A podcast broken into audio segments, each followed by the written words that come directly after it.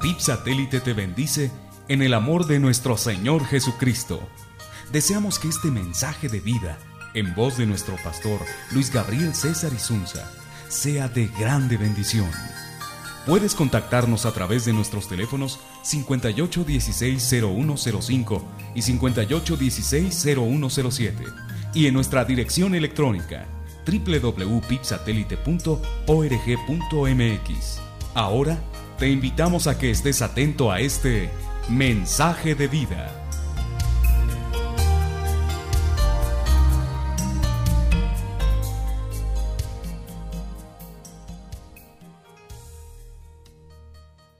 Hoy vamos a enfocar nuestra mente en la razón de la celebración, que es Jesucristo. Pero quiero hablarles de la razón de la Navidad. Hoy vamos a hablar de la razón de la Navidad para ir corrigiendo estos aspectos que a menudo y lamentablemente perdemos con tantas cosas, con tantas actividades, tantos compromisos. Al final olvidamos para qué. ¿Qué fue el propósito?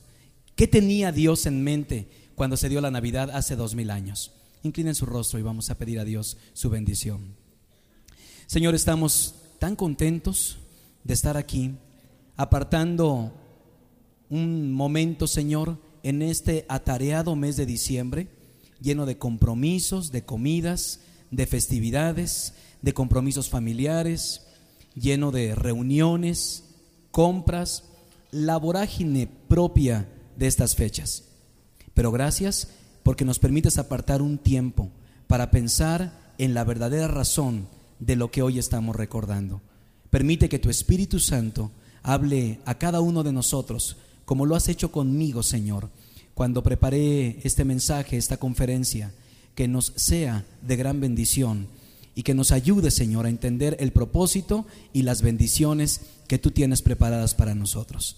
Te damos gracias y nos ponemos en tus manos, en el nombre de Jesús. Amén. Bueno, ¿cuál es el mensaje? ¿Cuál es el mensaje de la Navidad? ¿Cuál es la razón de la Navidad? Déjame resumirlo en una frase sencilla que espero que estés con ella en tu mente y corazón durante toda esta conferencia. El mensaje o el propósito de la Navidad es simple. Tú le importas a Dios.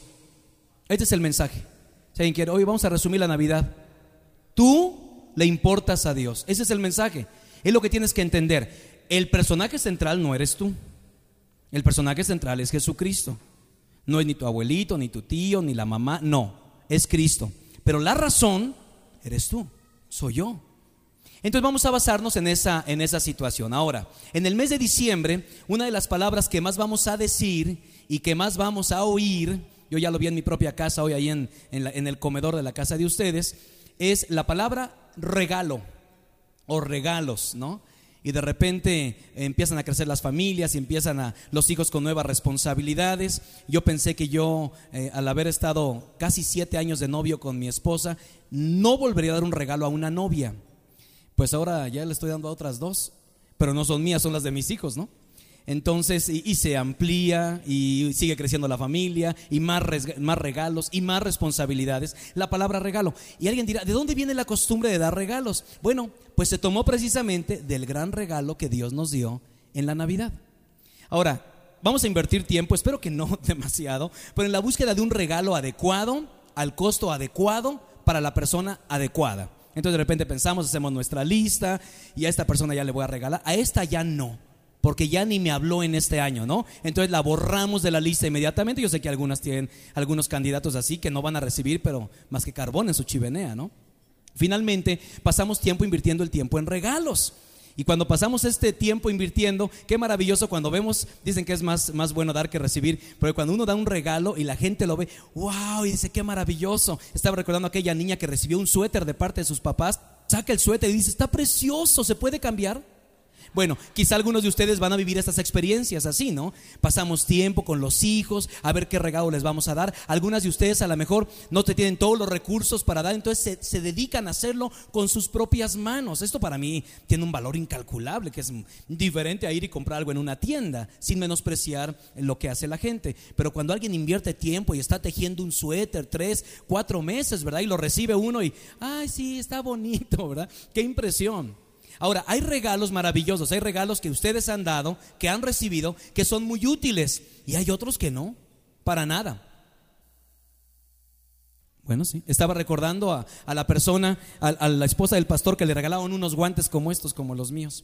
Le regalaban unos guantes. Eh, el asunto es que ella vivía en, eh, vivía en la Florida.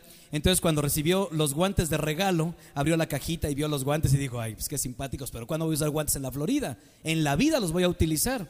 Pero resulta que después ese pastor fue invitado al norte de los Estados Unidos, se fue a Nebraska o alguno de esos lugares totalmente gélidos y entonces dijo, oye, ¿por qué no saca los guantecitos que te dieron? Ay, de veras, hace como cinco años me dieron. Ya saca su cajita y va a empezar a ponerse sus guantes. Y oh sorpresa, cuando se los quiere poner, no puede. Resulta que en cada dedo le habían metido un billete de 10 dólares. Entonces el regalo había sido unos guantes y 100 dólares le habían regalado. Cinco años, 100 dólares ahí guardados porque nunca averiguó el regalo. Un hermano fue a Praga, precioso hermano, y me regaló esta mamushka si las conocen estas mamushkas? Estaba leyendo un poquito de estos, de estos objetos. Se hacen en Rusia. Bueno, se hacían, ahora los hacen en muchos países como Praga.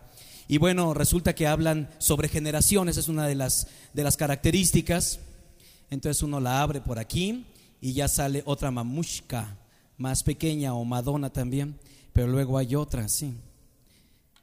Y fue interesantísimo. Y otra, y otra, hasta que está aquí la más chiquita. Dicen que se hablan de generaciones. Aquí está usted, aquí está su la mamá de usted, aquí está su abuelita, perdón, no salió. La abuelita no salió. Aquí está la abuelita, aquí está su bisabuelita y aquí está su tatarabuelita. Es lo que dicen que así, que eso significan las mamushkas. Pero fue muy interesante porque cuando la recibí por primera vez dije, ay, pues qué simpático, ¿no? Pero pues esto qué, pero cuando se abre, ah, venían más cosas y más cosas y más cosas. Es muy interesante lo que esto significa, o también se, usa para guardar algo, algo secreto. ¿Por qué estoy enseñándoles este regalo tan, tan bonito que nos trajeron de Praga? Porque tengo la sospecha que el regalo más maravilloso que se llama la Navidad, que es Cristo, muchos lo reciben como tal. Y dicen, mira qué maravilloso. Es más, para que coincida perfectamente bien ahí está ya, coincidiendo perfectamente bien todas las figuras, pero no se dan a la tarea de averiguar si hay alguna otra cosa dentro. Entonces hay mucha gente que recibe el regalo de Jesucristo en su vida, pero solamente eso. Vive una vida de miseria, una vida de rencor, una vida de remordimiento, pero tiene el regalo, Cristo pero no saben lo que hay allá adentro. No se dan a la tarea de averiguar. Como esta esposa de pastor con 100 dólares que le habían caído muy bien en alguna otra ocasión, nunca supo por una simple razón. No se había dado el tiempo de buscar lo que había en el regalo.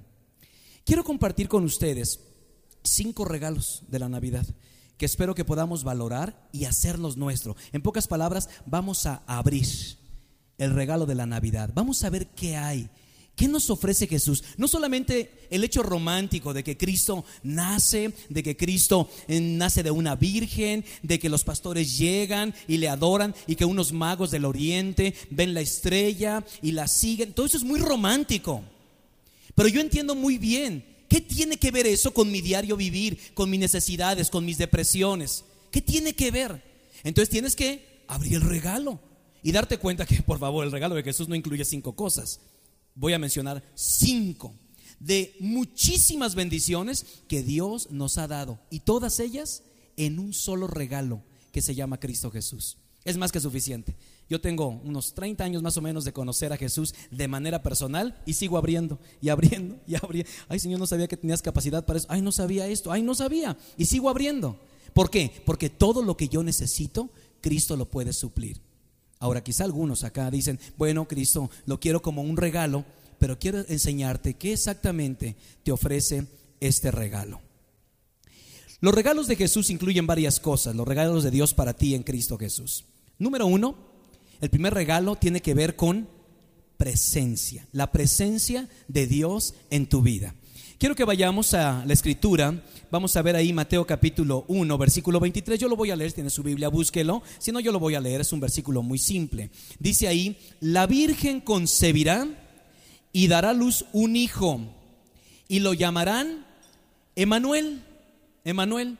y pone entre paréntesis la Biblia, que significa Dios con nosotros. A ver, todos díganlo. Dios con nosotros. Eso significa Emanuel. Es el, es el significado del nombre. Ahora, algo muy importante. Para un hebreo, el que le pusiera nombre a un hijo no era como ahora nosotros. Oye, me gusta ese nombre. Pero no averiguamos qué significa el nombre. Bueno, algunos sí. No averiguamos algo de la historia de ese nombre y de repente le ponemos a nuestros hijos nombres porque nos gustan cómo suenan. ¿Verdad? Pero no tiene nada que ver con su carácter, no tiene nada que ver con su historia, no tiene nada que ver con su nacimiento. Y en la Biblia no era así.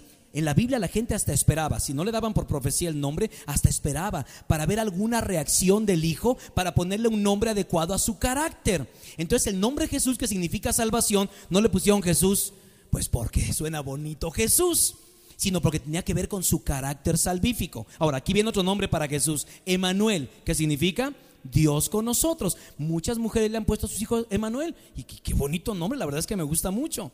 Pero, ¿qué significaba en Cristo Jesús el acercamiento de Dios al hombre? Dios descendió. Yo creo que jamás comprenderemos en esta tierra las implicaciones más profundas de la Navidad, con todo respeto. Tengo 20 años cada Navidad predicando sobre la Navidad y no alcanzo a entender las profundidades de este acontecimiento. Sé, sé los detalles, tengo casi de memoria los textos bíblicos, porque cuando éramos niños, hasta en obras de teatro lo representábamos. Lo leemos una y otra vez, una y otra vez, los pasajes, los pastores, los magos, los regalos, el incienso, todo lo sabemos. Algunos no tanto. Yo hice un test a gente de la iglesia el año pasado sobre, sobre asuntos de Navidad y descubrí que ven más el Discovery Channel que la Biblia, ¿no? Entonces tengo un montón de, dudas en cuanto a lo que significa los acontecimientos alrededor del nacimiento de Jesús. Sin embargo, ¿cuál es la implicación? La implicación es que Dios descendió. Esta es la idea. Dios descendió. Dios entre nosotros. En el pasado, cada vez que Dios hacía una aparición en la tierra, los hebreos llegaban a decir, que no hable, que no se aparezca. Porque cuando Dios ponía una uña, un pedacito de su presencia en la tierra, las cosas se revolvían. Un terremoto, un temblor, algo, siempre había. Todos quedaban conmocionados, tirados en el piso. Entonces Dios estaba intentando entrar en el marco, en la escena del hombre, en tu propia escena, de una manera que tú no te sintieras abrumado por la presencia de Dios, ¿no? Hace un año estaba el asunto, dos años el asunto del tsunami, ¿verdad? Qué impresiona toda la gente buscando el rostro del Señor. Cuando tiembla la Ciudad de México, todos los templos se llenan. ¿Por qué? Porque nos estremece el poder de Dios. Entonces dice Dios, ¿cómo penetrar en la experiencia del hombre sin ser temido? Y llega a la conclusión que la mejor manera era a través de un niño. Además es un evento natural, es un evento querido, es un evento romántico, es un evento anhelado. Entonces él escoge una mujer virtuosa, dichosa, maravillosa la mujer, todo mi respeto para la Virgen María, y la usa como el recipiente donde nacería el Hijo de Dios. Entonces nace y unos cuantos se enteraron, magos, reyes, mm, reyes de Oriente, unos cuantos pastores y animales. Esos fueron los que presenciaron el nacimiento de Jesús, nadie más. No hubo gran bombo ni platillo, pero Dios estaba ya en la tierra. ¿Qué me enseña esto? Que tú no puedes imaginar las formas que Dios utilizará para arribar a tu vida. Cuando yo veo a Dios metido en una cueva, porque algunos hablan de, de un establo, otros dicen que es una cueva, lo que sí es que era un lugar para animales. Vamos a imaginar que era una cueva. Cuando veo a Dios con todo su poder e inmensidad, metido en una cueva, rodeada de animales, insalubre a más no poder, y metido en pañales, yo digo, ¿qué no harás, Señor? ¿Qué no harás para demostrar, demostrarme que la razón de la Navidad soy yo? Dios estaba interesado y necesitaba descender. Casi todos los años recordamos las palabras del ángel a los pastores cuando les dijo, no teman, He aquí les doy nuevas de gran gozo que serán para todo el pueblo. Pero fíjense cuál es su carta de presentación. No teman. Esta es una palabra, una frase que se repitió. Por ejemplo, cuando ustedes van a la Biblia, Dios le dijo a Abraham, no temas. Dios le dijo a Agar, no temas. Dios le dijo a Isaac, no temas. Dios, el ángel, le dijo a Gedeón, no temas. Daniel, cuando recibe la revelación de Dios, no temas. Era como, hola, ¿cómo estás? Pero aquí el asunto es que dice el ángel, no tengan miedo. ¿Por qué? Porque algo sorprendente va a pasar. Tú puedes acercarte a Dios sin temor. Por eso dice, no tengan miedo, porque lo que va a pasar es hermoso. Saben, hoy en día, especialmente las mujeres, y con todo respeto lo digo, son personas eh, especialmente que, que prueban demasiadas cosas para mejorar su vida en todos los aspectos.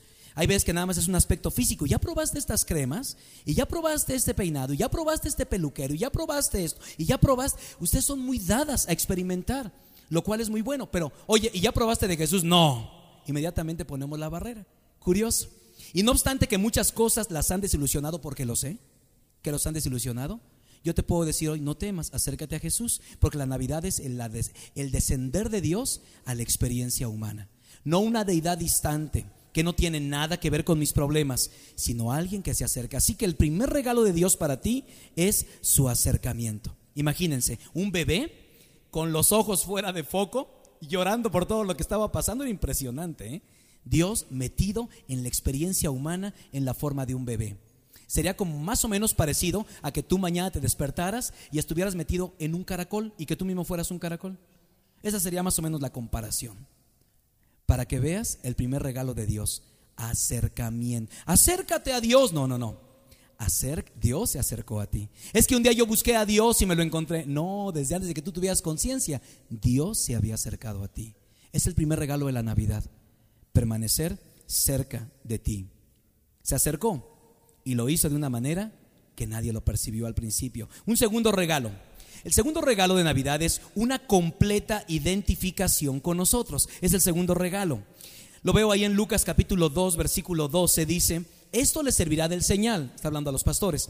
Encontrarán a un niño envuelto en pañales y acostado en, acostado en un pesebre.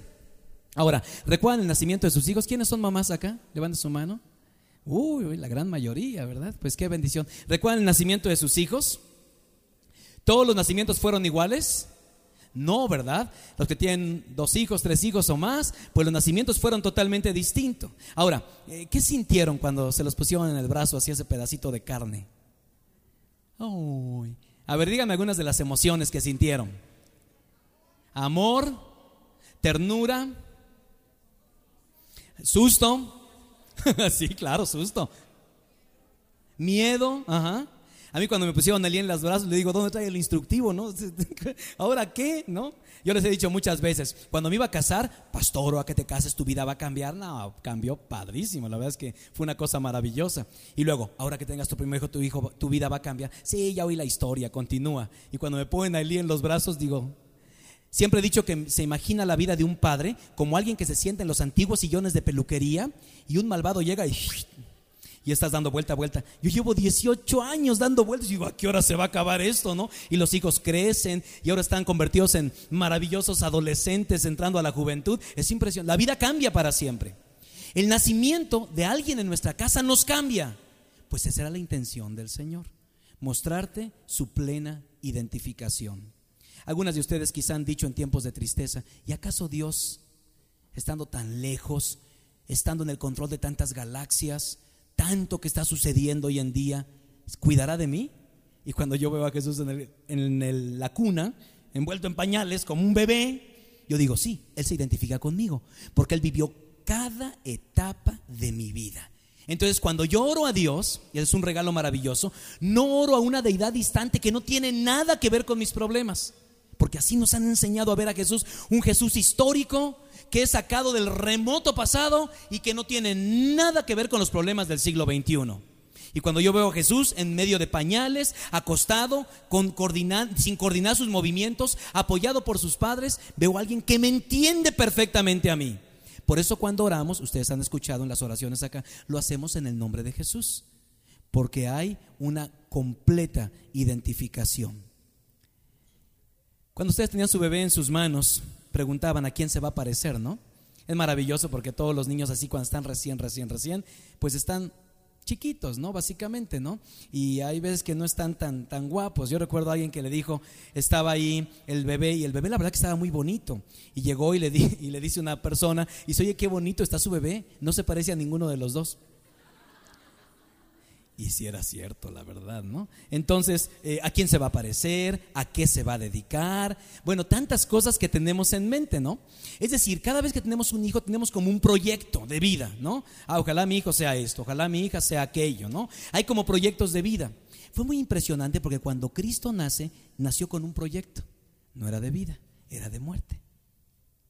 Es lo curioso. Jesús, Dios sabía que en el momento en que Jesús estuviera en los brazos de María, significaría que 33 años después, ni más ni menos, estaría muriendo en una cruz del Calvario. Por eso uno de los magos le regala mirra. Qué, mal gusto. La mirra era el elemento con que embalsamaban a los muertos. Imagínense qué mal gusto. ¿Cómo le llevan mirra a un niño? No, será pues profético. Sabían que ese niño 33 años después moriría. ¿Cómo se le llama esto? Identificación. Tú necesitas a alguien que se identifique contigo. Es que mi esposo no me entiende. Es que mi madre no me entiende. Es que mis hijos no me entienden. Es que el pastor no me entiende. Tú no necesitas a nadie humano que te entienda necesariamente. Tú necesitas un Dios que pasó por las mismas experiencias que tú y que te entiende muchísimo mejor. Porque Él te creó además. Él te ha sustentado además. Así que a lo mejor otra vez estás con tu regalo. Ay, qué maravilloso. Diosito, desde siempre lo he tenido aquí conmigo. Sí, pero nunca lo has abierto ni has visto todo lo que Él tiene para ti. Y uno de estos regalos maravillosos tiene que ver con esta plena identificación. En realidad, nos ofrece la enorme bendición de que contamos con un Dios que nos comprende, que vivió por las mismas experiencias, que pasó por las mismas circunstancias. Así que cuando tú ores, cualquiera sea tu necesidad, puedes decir, Señor, sé que tú entiendes por lo que estoy pasando. Hay un tercer regalo el tercer regalo habla de un modelo, un modelo. Es el tercer regalo que nos da la Navidad. Un modelo perfecto de lo que Dios espera de nosotros. Alguien dirá, ¿y qué quiere Dios de mí? Voltea a ver a Jesús. Eso es lo que Dios quiere de ti. Quiero leerles un pasaje de la Escritura. Es la segunda carta de Pablo a los Corintios, capítulo 8, verso 9. Ya conocen la gracia de nuestro Señor Jesucristo, que aunque era rico, por causa de ustedes se hizo pobre, para que mediante su pobreza ustedes llegaran a ser ricos. El Evangelio es algo muy, muy interesante, fíjense. Dice que el que quiere hallar su propia alma tiene que perder su alma. Si quieres ser verdaderamente rico, tienes que renunciar a todo. El que quiere vivir tiene que morir. No, no, es, son muchas paradojas que hay en el Evangelio, pero en todas ellas hay una enorme enseñanza. Seguramente que habría muchas formas de darnos a entender lo que Él espera de nosotros. Sin embargo, usó la forma más objetiva su propio ejemplo. Algunos dicen, si yo pudiera conocer a Dios, Jesús dijo, el que me ha visto a mí, ha visto al Padre. ¿Quieres ver cómo es Dios? ¿Cómo piensa Dios? ¿Cómo reacciona Dios? ¿Qué dice Dios? Estudia la vida de Jesús. Él es Dios hecho carne. Otra vez que dijimos que es Emanuel, que es Dios con nosotros. Esta es una maravillosa bendición porque cuando yo leo el Evangelio y veo la vida de Jesús, puedo observar lo que Dios espera de mí. Él desea para nosotros una vida semejante a la de Él. Por ejemplo, Él quiere que tú tengas un conocimiento positivo. Dice, ustedes conocen la gracia de nuestro Señor Jesucristo. Ahora, algunos no, porque tienen su regalo, pero está cerrado, ¿no? Esto no es importante para mí, tengo tantas depresiones, tantos problemas, y está ahí el regalo, pero no lo abrimos. Pero él dice, ustedes conocen la gracia de nuestro Señor Jesucristo. Quiero darte un consejo. Cuando ya tengas a Cristo en tu corazón, cuando has recibido este regalo, ahora procura andar caminando, obedeciendo al Señor en todos sus preceptos. Tú puedes llevarte el regalo, puedes llevarte el obsequio. Y a lo mejor nunca te vas a necesitar estos guantes en la vida. Y a lo mejor los regalas cuando ya eres anciana, se los heredas pues medios apolillados algún nieto bandido y este descubre que, ay, 100 dólares, mi abuelita nunca se dio cuenta de... Así es, así es la vida cristiana igualita. Si estás pasando por algún tipo de problema y ya tienes el regalo, seguro es porque no lo has abierto. Pero Dios quiere que tú camines en esa gracia. Además dice que siendo rico el Señor, siendo rico, imagínense la grandeza, el poder, todo lo que el Señor tenía bajo su majestad estando en los cielos. Sin embargo dice, siendo rico se hizo pobre esto me llama mucho la atención porque conozco gente que hace algunos años era rica y ahora es pobre. De veras, gente que tenía varios automóviles, tenía casas lindas, ahora vive en una casa rentada y, se maneja en un transporte público. Conozco ricos que se han hecho pobres. También he conocido pobres que han luchado, que se han esforzado y que han llegado a ser ricos. Lo que no conozco en este mundo es un rico que voluntariamente se empobrezca para que los pobres se hagan ricos. Eso sí no lo conozco, solo en Cristo. Él, ahí está la diferencia. Él se hizo pobre. No estamos hablando de que compartió un poquito de lo que él tenía, que son los propósitos ahora socialistas de los gobiernos de izquierda. Vamos a quitarles a los que no tienen. No, no, no, no, no, no. Esto no es común, no es, no es comunismo, esto no es comunismo. A Dios no le forzaron, él quiso despojarse de eso. Es un acto voluntario. Y esto me habla nuevamente de que el propósito eras tú. ¿Para qué? Para que por amor a ustedes, ustedes con su pobreza, con la pobreza de Jesús, fuésemos enriquecidos. Así que es lo que quiere Dios en tu vida. Él quiere compartir de su riqueza contigo. Esta es parte del proyecto. Pero también quiere que aprendas el mismo plan. Porque algunos decimos, entonces lo que Dios me quiere es rico. No, no. Él quiere compartir de su riqueza para que yo haga exactamente lo mismo. ¿No sería ridículo que alguien que es multimillonario me dé todo su dinero y yo que soy tan pobre y ahora sí ya tengo todo el dinero del mundo? Qué maravilloso. ¿Y usted no va a compartir? No, yo con nadie. ¿No sería ridículo? Espera, espera. Y toda la fortuna que tienes me la regalaron. ¿No deberías hacer lo mismo? Recibes de gracia y entonces das de gracia. Recibes la bendición, entonces das la bendición. Pero curioso, es cuestión que nos den un poquito de más, inmediatamente nos sentimos por encima de los demás. Tenemos un modelo a seguir. Entonces, si tú dices, esta Navidad, ¿qué puedo aprender de Jesús? Que tienes un modelo. Si quieres bendición, tienes que andar como Él anduvo. Hay un cuarto regalo. Misericordia, misericordia sin límite. Jesús dijo algo que siempre me ha llamado la atención, es una frase que sale del Evangelio y la verdad es una frase que me tiene pensando durante mucho tiempo. Jesús le dijo a los judíos, no quieren venir a mí para que tengan vida. Ojo, eh, ojo, no quieren venir a mí. No dijo no pueden, dijo no quieren. Jesús en esta frase desenmascaró la verdadera actitud del hombre que no quiere nada con él. No es que no quiere, es que yo no entiendo. No, no, no me digas que no entiendes. Por favor, el evangelio, yo se lo compartí a mi hijo cuando tenía 3, 4 años de edad y entendió el evangelio. No es cuestión de comprensión. El problema del hombre no es cuestión de comprensión. Alguien dice, el problema del hombre es su ignorancia. Bueno, creo que es parte de su problema. Pero el problema real es su rebeldía. Jesús dijo, ustedes no quieren venir a mí para que tengan vida. No quieren, no les da la gana. Todos nosotros tenemos proyectos para nuestros hijos, ¿no?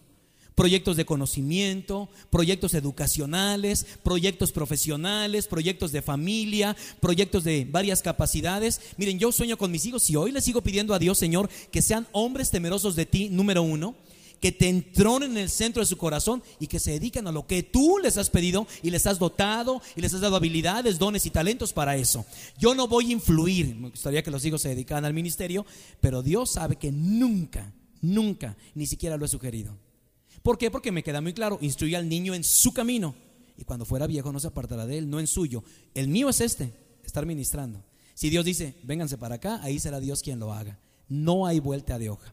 Pero esa es mi oración. Grandes proyectos de vida, grandes proyectos para con ellos, ¿verdad? Sin embargo, el amor de Dios se muestra en Navidad de una forma incipiente, ya que dejaba una fortísima evidencia del amor de Él por cada uno de nosotros. Siendo como éramos, Cristo murió por nosotros. Quiero hablar un poquito acerca de esta misericordia sin límites del Señor. Recordemos un poco de la escena bíblica. ¿Se acuerdan qué pasó con Herodes cuando se enteró que iban a ser el Mesías, el Salvador o el rey de los judíos? ¿Se acuerdan qué pasó? Ok, intentó matarlo. Entonces, hay dos características en el corazón de Herodes, odio y hostilidad. Tenía tanto miedo, de veras que tenía tanto miedo, que desde que hizo su arribo a la tierra o se enteró, se vio afectado Herodes. Pensó que alguien venía a quitarle su posición, su poder y su influencia. Ojo, ¿eh? esto es clave porque alguien dirá, ay, ese Herodes ya ni la muela. ¿Cómo es posible que quiso aniquilar a Jesús? No, en esencia es lo mismo. Si te das cuenta es lo mismo. Hay gente que no viene a Cristo. ¿Por qué? Porque piensa que Cristo le va a quitar su posición, su poder y su influencia. ¿Y sabes qué es lo que va a hacer? Va a potencializar tus habilidades. Por lo tanto, su primera intención fue eliminarlo. Acaben con él. Y ya saben ustedes la matanza terrible que se hizo, exactamente buscando aniquilar a Jesús. Todavía hay muchos que quisieran eliminar a Jesús. ¿Y las razones? Las mismas, las mismas. Entonces, la primera es odio y hostilidad. Vamos a otro personaje, el mesonero, la persona que les dio albergue. ¿Qué le dio el mesonero? No, le dio su casa, oigan muchachos, váyanse a mi casa, ahí hay una tina de agua caliente y ahí hay toallas limpias y todo. ¿Qué le dio? Pues mira, hay un lugar allá atrás con para animales, si les funciona, pues está bien. Esto me enseña la segunda actitud de la gente. Hay gente que le da lo peor de su vida al Señor. El Señor nos ha dado lo mejor y nosotros le regresamos lo peor de nuestra vida. Es más, cuando le damos. Aquí en México estamos acostumbrados, a diferencia de las religiones, por ejemplo, en, Japón o en Corea, allá la gente cuando va, a las, cuando va a los templos, a Corea, la gente siempre invariablemente va a dar, siempre va a dar algo. Y aquí en México se han dado cuenta, siempre vamos a pedir algo. Esa es la gran diferencia. O sea, cuando, vamos, cuando vemos a Dios, no estamos diciendo, ¿qué le podré dar a Dios? Sino, ¿qué le podré pedir a Dios? Es una diferencia cultural. Es una diferencia que nos da hoy, muchos a lo mejor venimos hoy a ver qué puedo ofrecer, qué puedo recibir de Dios. Entonces hay veces que no le damos y cuando le damos hacemos lo que el mesonero, lo que nos sobra. El mesonero le dio el peor lugar al Hijo de Dios. Vamos a pensar en otro personaje bíblico, los escribas, los fariseos, los principales sacerdotes.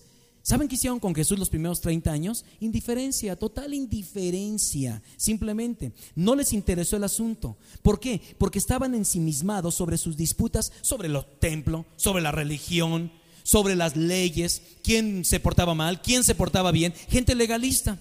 Entonces cuando Jesús pasaba por ahí, pues sí les irritaba, pero les era indiferente. Hoy en día hay gente igual que ni, ni, le va ni le viene Jesús, simplemente cada uno por su lado. Así que vean cómo a dos mil años de distancia las actitudes no han cambiado. Hay gente que quiere aniquilarlo, hay gente que le da lo peor de lo que tiene y hay gente que simplemente eh, lo ignora. Pero ¿qué hicieron los magos de Oriente? ¿Se acuerdan? Le dieron reverencia y adoración. Quisieron poner a los pies de Jesús lo mejor que tenían, sus mejores regalos, sus propias vidas. Sin lugar a dudas, cuando en un humano entra la conciencia de este amor a su mente y corazón, le dice, Señor, ¿qué quieres que yo haga por ti? Para no estar pide y pide y dame y te suplico. Y luego cuando no recibimos, Dios ya se olvidó de mí. Cuando en realidad Dios nos dio estos regalos para que le demos nuestro corazón. Así que si alguien endurece su corazón a Jesús, no es asunto nuevo para él desde que él arribó a la tierra como un bebé que ni siquiera sus esfínteres los tenía controlados, sabía que la gente lo iba a rechazar. Siempre va a haber, siempre. No te angusties. Si alguien dice, yo no quiero saber nada de él, no. Jesús no, no va a ser menos Jesús ni menos Dios por ello. Pero Él sabe acerca de los rechazos que tú has tenido.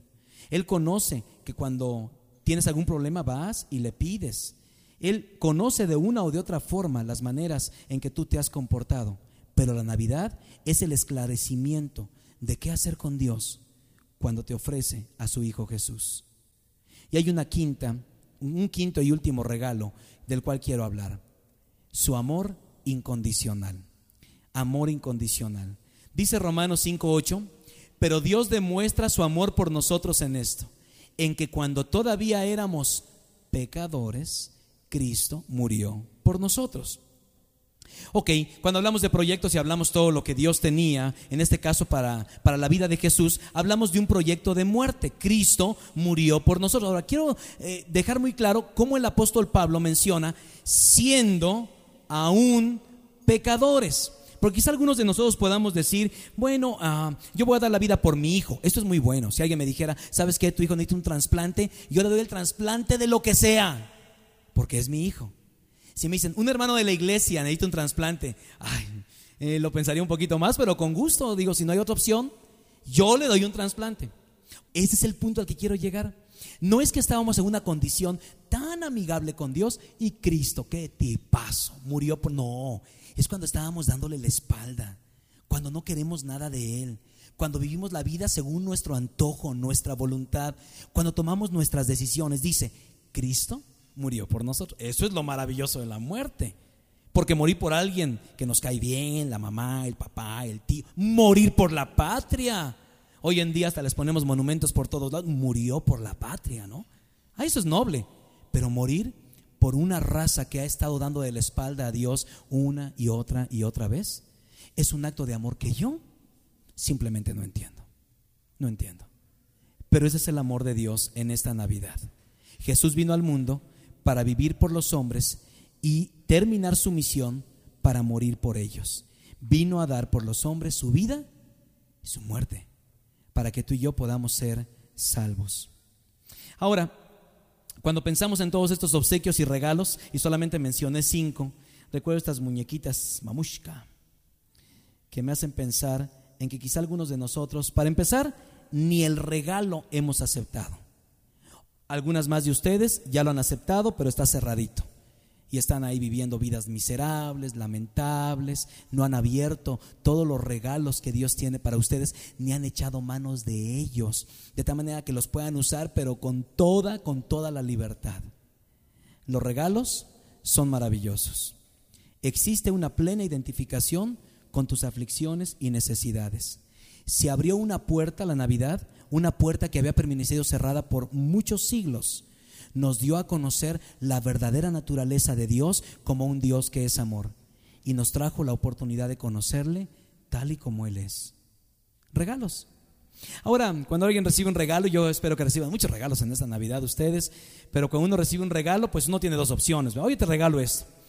Ay, no, mejor no. O dime cuánto va a ser cuánto va a ser? Si ustedes le preguntan a una persona cuánto se gastó en el regalo, ¿cómo se sentirían ustedes?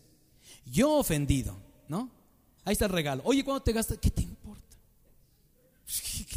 ¿No? ¿Me vas a dar la factura o este, me, vas a pagar el regalo? Ya no es regalo, entonces te hice una venta nada más. Pero un regalo uno tiene dos opciones. Lo recibe o lo rechaza. No se va a negociar. Si se llega a negociar y un intercambio de otro regalo, pues ya no es regalo, ya fue trueque. ¿Sí? Te cambio uno por otro. Pero un regalo se da sin esperar nada a cambio. Ahora aquí Dios quiere dar a cada uno de nosotros el regalo de la Navidad. Eso de darse regalos nació porque un día Dios decidió dar su mejor, su más completo, su más perfecto regalo. Se llama Jesucristo. Así que el personaje central de la Navidad es Cristo, pero la razón eres tú. Tú vas a decidir si vas a seguir caminando conforme a los anhelos de tu corazón o recibir esta mañana a Jesús como tu Señor y tu Salvador. Abrirle tu corazón y no quedarte solamente con Él, sino estar lista para que después de esto abras el regalo y empieces a percibir todo lo que Dios ha preparado para ti, para que eches mano de Él, porque te conviertes en hija, te conviertes en heredera del Padre. No vas a estar buscando la aprobación de la gente, vas a buscar aprobar a Dios, que Dios te apruebe a ti. Y esto va a ser lo más satisfactorio para tu vida. El regalo ahí está. ¿Qué vas a hacer con él? Voy a pedir que cierren sus ojos por un momento. Más que nada para evitar distracciones. Cierren sus ojos, inclinen su rostro por unos momentitos. A mí me gustaría hacer una oración representando a quizá varias eh, mujeres, quizá algunos hombres, ¿verdad?, que están entre nosotros que hoy quisieran recibir este regalo, el regalo que se llama Jesucristo. Hay dos cosas antes de recibir este regalo. Tú tienes en primer lugar que arrepentirte. Arrepentirte de todas tus faltas, todos tus pecados, todas las formas en que has intentado llenar ese hueco en tu corazón que solamente Cristo puede llenar. A lo mejor te has metido una variedad de cosas y de eventos que te han dejado un vacío espiritual. ¿Por qué no dejas que hoy sea llenado por Cristo? solamente por Él. Ahora arrepiéntete y en segundo lugar, confiesa que Jesucristo es tu Señor y tu Salvador. Eso es lo que tú tienes que hacer. De esa manera recibes este regalo y te dispones a vivir lo mejor de tu vida. Si ese es el anhelo de tu corazón, Dios extiende sus manos hoy para ofrecerte a Jesús. Si lo quieres recibir, haz esta oración conmigo. Yo voy a ir pausadamente para que tú también pausadamente repitas esta oración en lo profundo de tu corazón. Ora así. Señor y Dios, vengo delante de ti en esta hora, reconociendo que necesito de ti. He vivido una vida alejada de ti, tomando mis propias decisiones, tratando de llenar mi vacío espiritual con muchas cosas que te han ofendido. Perdóname, Señor de verdad me arrepiento. Y quiero poner toda mi confianza en Cristo Jesús. Hoy te abro mi corazón. Recibo este regalo que es Cristo.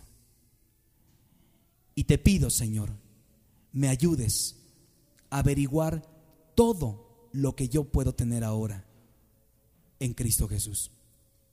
Toma mi vida en tus manos. Hazme la persona que tú quieres que yo sea. Ayúdame a desarrollar mi vida cristiana con una familia de creyentes donde yo pueda aprender de ti y pueda crecer en ti. Te lo pido con todo mi corazón. Amigo que me escuchas, has oído un mensaje muy especial de Dios para tu vida. La historia nos dice que desde que Dios creó al hombre y a la mujer, los puso en un lugar muy especial. Imagínatelo, un hermoso jardín rodeado de árboles y flores de todos colores, un clima sensacional. Y lo más increíble, gozar de la misma presencia de Dios. La relación entre el hombre y Dios era entonces muy estrecha y de mucha camaradería. Gozaban de una gran amistad. Sin embargo, había una tercera persona en discordia entre el hombre y la mujer, el diablo. Este puso una tentación a ellos y cayeron cometiendo pecado. Lo más lógico era que el hombre y la mujer se acercaran a Dios y le pidieran perdón por lo que habían hecho. Pero lo más trágico de esta historia es que en lugar de hacerlo, se escondieron. Y Dios entonces comenzó a buscarlos. Creo sinceramente que aún en este tiempo Dios anda en busca del hombre. Y lo más triste es que el hombre continúa escondiéndose de él, en el trabajo, en una relación, en los bienes materiales, en la religión. Lo que más anhela Dios es que tú y yo nos dejemos encontrar por Él. Ahora nos toca a nosotros. El mensaje que acabas de escuchar es otro intento de parte de Dios para que te acerques a Él. Lo que Él más anhela es entrar en tu corazón y darte la vida eterna como un regalo. ¿Quisieras hacerlo?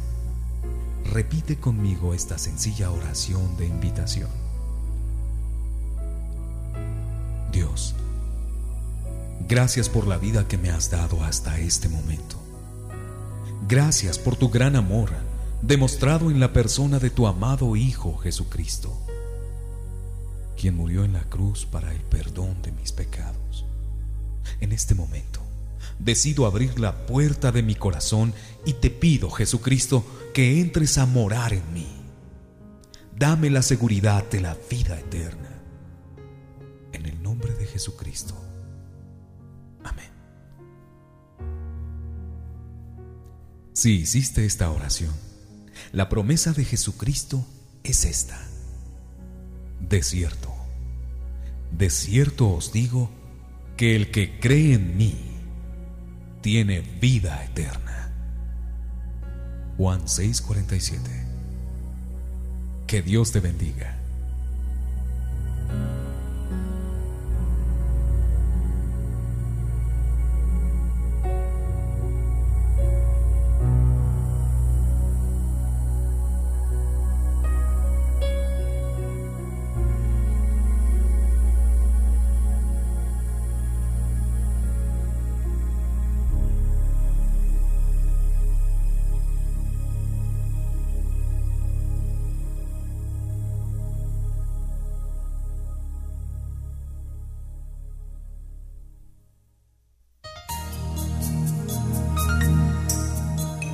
Estamos seguros que este mensaje tocó tu corazón. Ahora compártelo con aquellos que aún no conocen a Jesucristo. Este material y muchos otros con temas diferentes los puedes adquirir al teléfono directo 5343 5871 o a nuestro correo electrónico mjedevida@prodigy.net.mx. Te esperamos pronto y que el Señor te bendiga.